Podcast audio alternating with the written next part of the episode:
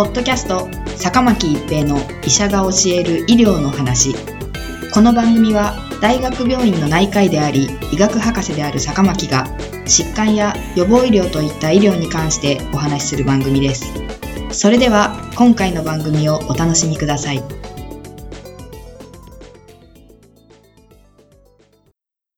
皆さんこんにちは坂巻一平です。ポッドキャスト坂巻一平の医者が教える医療の話。今回は複数感染のリスクです。米ワシントン大学の研究者らは、新型コロナウイルス感染症 COVID-19 の感染を繰り返すことが予後に影響を与えるかどうかの研究を行いました。その結果、COVID-19 の感染を繰り返すほど、発症時に重症化しやすくなり、死亡リスクも上昇することを示すデータが報告されています。感染回数が1回の人に比べて複数回感染した人では死亡リスクが2倍以上になり、入院リスクは3倍以上に上昇すると報告しています。パンデミック発生から3年近くになり、すでに複数回 COVID-19 に罹患した人が増加しています。COVID-19 に一度かかると免疫力が高まり、感染リスクや発症時の重症化リスクが低下するのではないかと期待する考えもありましたが、実態はよくわかっていませんでした。ワシントン大学の研究者らは、この点について、米国退役軍人省の医療データを用いた解析により検討しました。2020年3月1日から2022年4月6日の同省の医療データで、新型コロナウイルス SARS コロナウイルス2陽性の記録のある人は51万9767人でした。そのうち90日後に生存していたのは48万9779人であり、4万947人に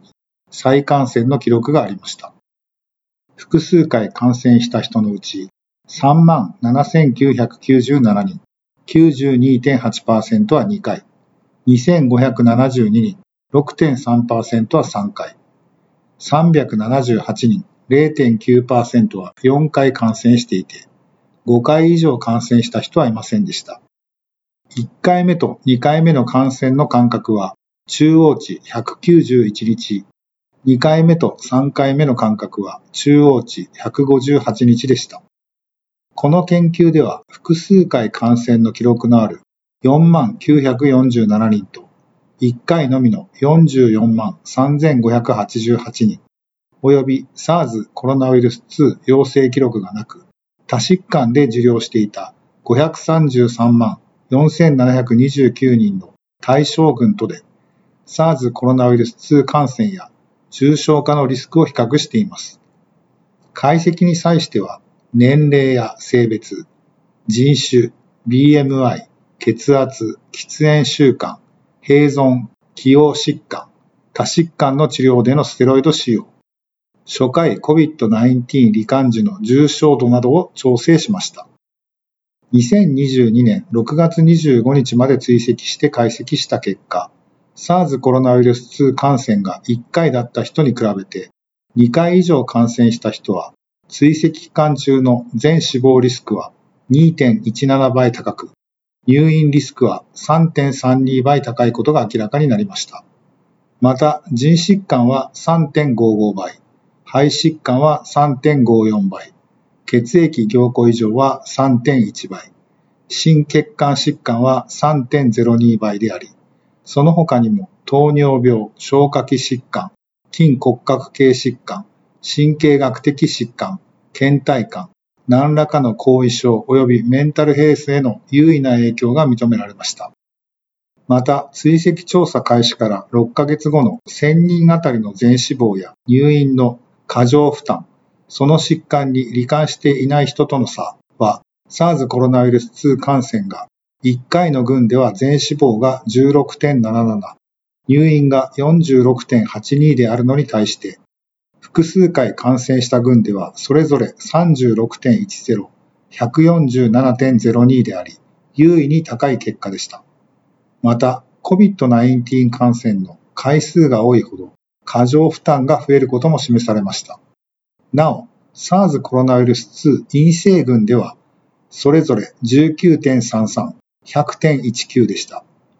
ワシントン大学の研究者らは、これはたとえ SARS コロナウイルス2に2回感染したとしても、3回目は避ける方が良く、3回感染したら4回目を避けるべきであることを意味している。COVID-19 の起用があり、ワクチンのブースター接種を受けた人の間に見られることのある、さも無敵であるかのような考え方を突き崩すデータと言える、と述べています。そして、COVID-19 に一度かかったことのある人は、再感染を防ぎ健康を守るために、あらゆる可能な予防策を講じる必要があると注意を喚起。また、健康を守るための具体的な対策として、マスクを着用し、ワクチンのブースター接種をすべて受け、かつインフルエンザのワクチン接種も受けるべきだとアドバイスしています。一度感染したからといって2回目以降に感染しないわけではなく、感染した場合には重症化リスクが上がることを考慮し、引き続き感染対策が必要です。ポッドキャスト、坂巻一平の医者が教える医療の話。今回は複数感染のリスクでした。ありがとうございました。ポッドキャスト、坂巻一平の医者が教える医療の話。今回の番組はいかがでしたか？次回の番組もお楽しみに。